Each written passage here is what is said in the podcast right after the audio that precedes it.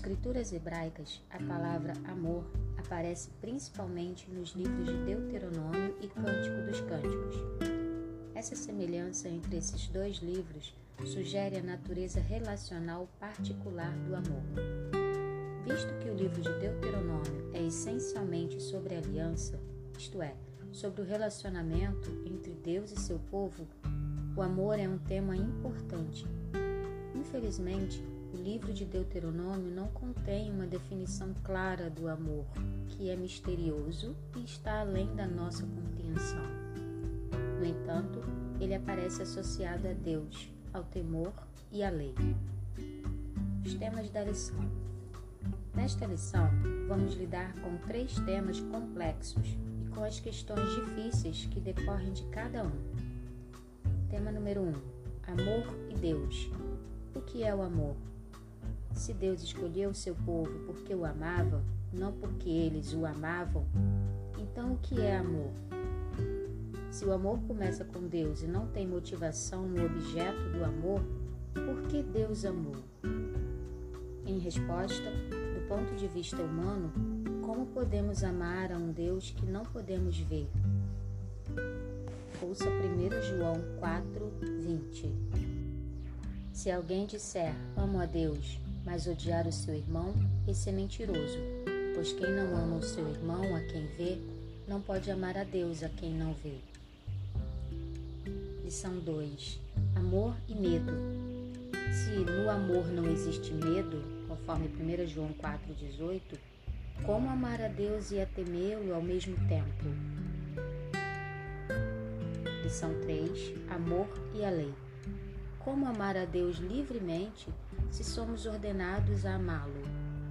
Como conciliar o aspecto imperativo e legalista da lei e o caráter espontâneo do amor? Comentário: A lei. Ouça Deuteronômio 6, de 1 a 9. São estes os mandamentos, os estatutos e os juízos que o Senhor seu Deus ordenou que fossem ensinados a vocês, para que vocês os cumprissem na terra em que vão entrar e possuir, para que durante todos os dias da sua vida vocês, os seus filhos os filhos dos seus filhos, temam o Senhor, seu Deus, e guardem todos os seus estatutos e os mandamentos que lhes ordeno, e para que os seus dias sejam prolongados. Portanto, escute Israel e tenha o cuidado de cumprir esses mandamentos, para que tudo lhes corra bem e vocês se multipliquem na terra, que mana leite e mel, como o Senhor, o Deus dos seus pais, lhes prometeu Escute, Israel: o Senhor, nosso Deus, é o único Senhor. Portanto, ame o Senhor, seu Deus, de todo o seu coração, de toda a sua alma e com toda a sua força. Estas palavras que hoje lhes ordeno estarão no seu coração. Você as inculcará a seus filhos e delas falará quando estiver sentado em sua casa, andando pelo caminho, ao deitar-se e ao levantar-se também deve amarrá-las como sinal na sua mão, e elas lhe serão por frontal entre os olhos. E você as escreverá nos umbrais de sua casa e nas suas portas. A construção da primeira frase, esta é a lei, indica que lei se refere ao que se segue, os estatutos e os juízos, que Deus ordenou que Moisés ensinasse. Portanto, quando Moisés pronunciou as primeiras palavras, esta é a lei, ele aludiu aos dez mandamentos que havia acabado de listar em Deuteronômio 5, de 1 a 20. Além disso, o artigo definido antes da palavra mitzvah, lei ou mandamento, sugere ênfase. Essa lei é o mandamento por excelência, que inclui todos os outros mandamentos. Curiosamente, o mesmo verbo tsavar, ordenar, que Moisés usou em sua introdução, reaparece no meio da passagem em conexão com o mandamento do amor. E ali também, como na introdução, aparece em conexão com o verbo ensinar.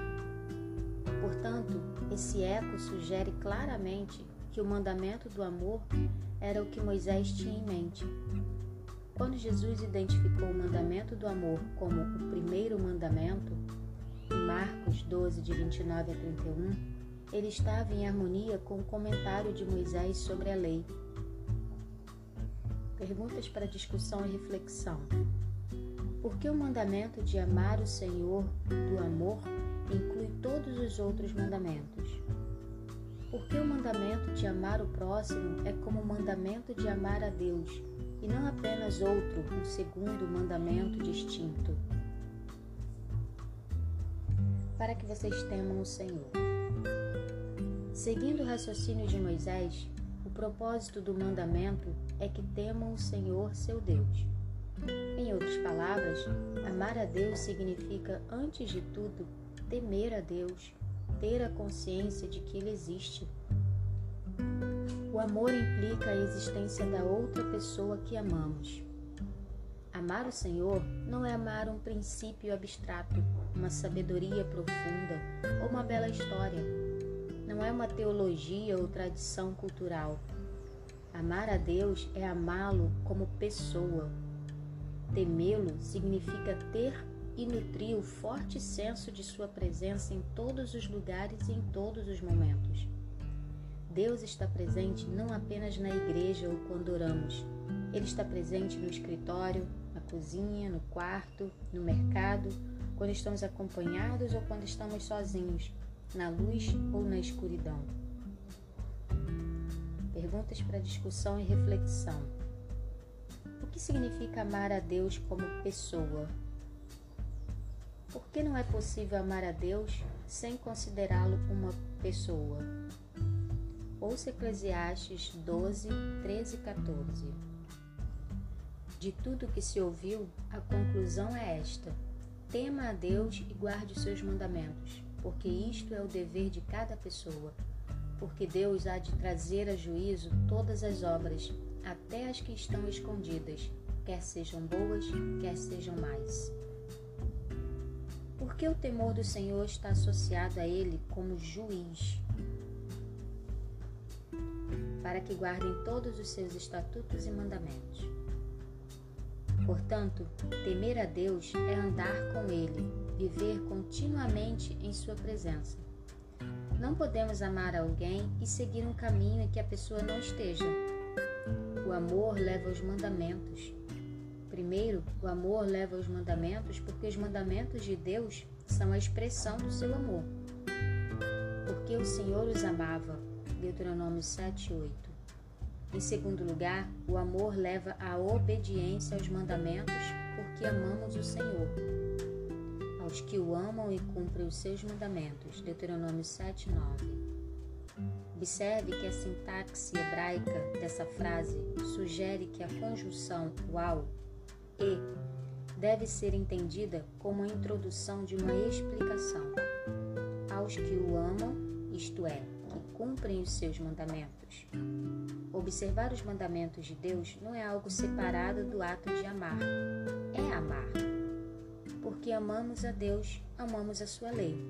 Salmos 119, 70, 92 e 97. Perguntas para discussão e fato de que amar a Deus significa guardar seus mandamentos afeta nossa compreensão do amor? Como a rejeição dos mandamentos de Deus afetará o nosso amor por Ele? Por que nossa observância dos mandamentos afetará nossa compreensão de quem Ele é como pessoa e, portanto, o nosso amor por Ele? Ame o Senhor.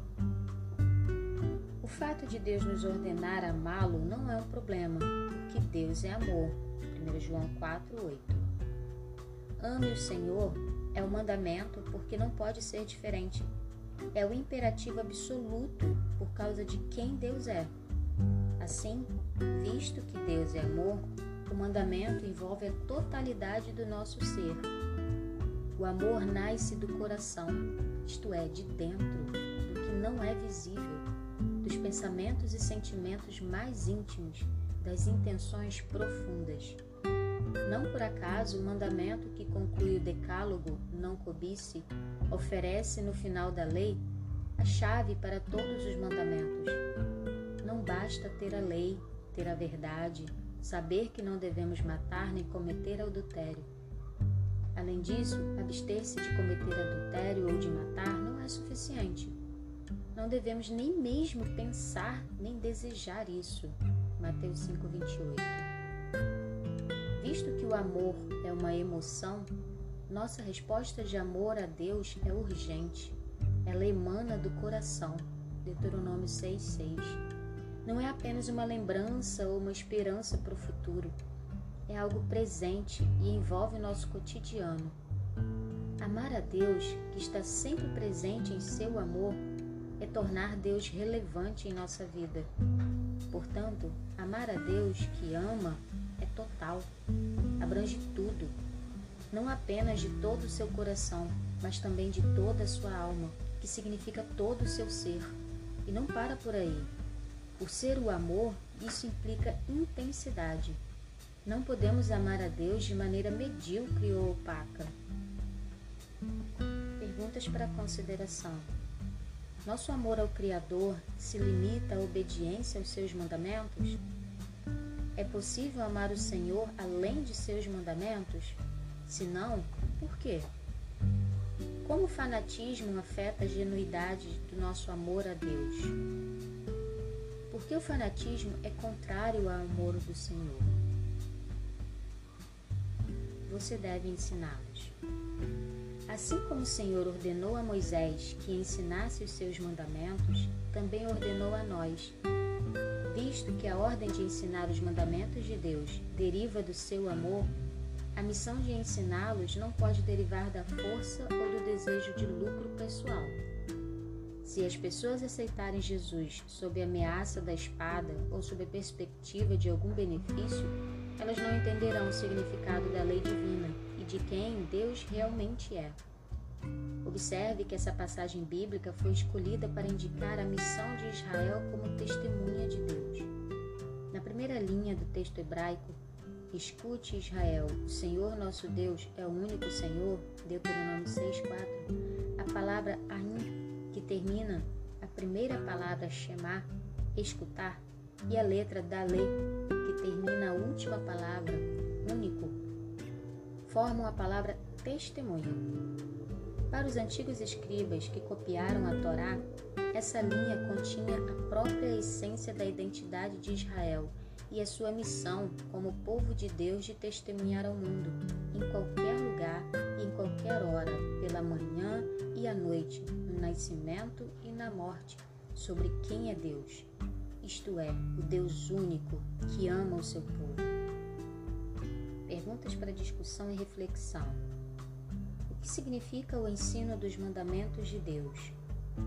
Qual é a conexão entre a noção de um Deus único e a noção de um Deus amoroso que deseja ser amado? A missão se limita à lei? Como tal compreensão limitada distorceria o significado da lei? Aplicação para a vida. Ouça Deuteronômio 6, 8, 9. Também deve amarrá-las como sinal na sua mão, e elas lhe serão por frontal entre os olhos. E você as escreverá nos umbrais de sua casa e nas suas portas. Esse texto e outros são usados como fonte para justificar a tradição judaica do tefilim, filactérios, ou seja, prática de atar esse texto à mão e entre os olhos. Embora não haja evidência convincente dessa prática nos tempos bíblicos como uma aplicação literal dessa passagem, essa tradição parece ser muito antiga. Ela aparece no Novo Testamento, Mateus 23, 5, nos escritos de Flávio Joséfo e em alguns artefatos de Qumran. O que está claro, no entanto, o significado simbólico desse ritual. Visite uma sinagoga ou pesquise esse ritual na internet para melhor compreendê-lo. Questões para reflexão. Medite nas lições de fé e devoção simbolizadas em todos os gestos da tradição judaica primeiro se deve amarrá-las. A lei de Deus deve estar intimamente ligada à pessoa. A ligação sugere também a ideia de fidelidade e um relacionamento de amor com o Senhor. Segundo, na sua mão. A lei de Deus deve afetar as nossas ações. Terceiro, entre os olhos. A lei de Deus deve afetar nossa mente e nosso discernimento. Quarto, escreva-as nos umbrais de sua casa e nas suas portas. A lei de Deus deve permear o nosso lar. Perguntas para discussão e reflexão. Como a compreensão da prática citada anteriormente pode nos ajudar em nosso relacionamento com Deus? Como essa prática pode prejudicar nosso relacionamento com Ele? Ouça Apocalipse 14, 9. Seguiu-se a estes outro anjo, o terceiro, dizendo com voz forte: Se alguém adorar a besta e a sua imagem e recebe a sua marca na testa ou na mão, como a prática do tefilim pode nos ajudar a entender a identidade do remanescente de Deus?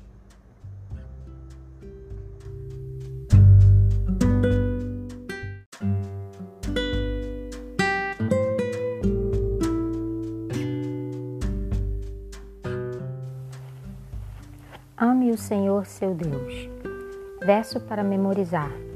Portanto, ame o Senhor seu Deus de todo o seu coração de toda a sua alma e com toda a sua força.